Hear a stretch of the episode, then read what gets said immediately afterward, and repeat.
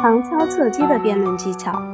在任何一次论辩中，论战双方总是千方百计提出问题，使对方不能自圆其说。在这个时候，迂回对策是百试不爽的论辩方法。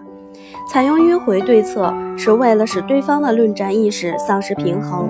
通常情况下，我们是在估量了论敌各方的实力之后，扩张一条论敌抵抗力最为薄弱的路线，作为迂回进攻的途径。有的时候，我们也可以避开论敌的注意，选择一个论敌最少防范的侧面展开进攻，这也叫做旁敲侧击法。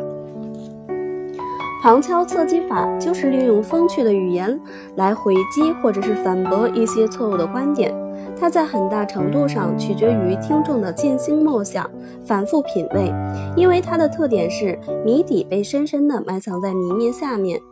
所以听众在听完话之后必须有个回味的时间，才能体味到谜面和谜底之间微妙的联系。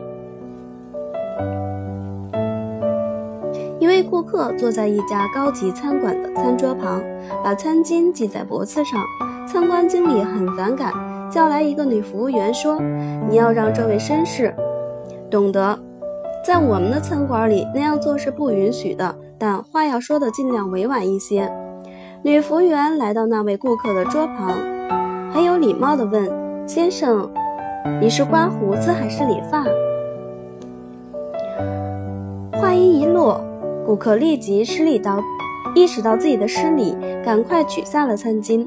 女服务员没有直接指出客人有失体统之处，而是拐弯抹角地问两件与餐馆毫不相干的事。表面上看来似乎是女服务员问错了，实际上是通过这种风马牛不相及的事情来提醒这位顾客，既使顾客意识到自己的失礼之处，又做到了礼貌待客，不伤害他人的面子。女服务员采用的正是旁敲侧击的技巧。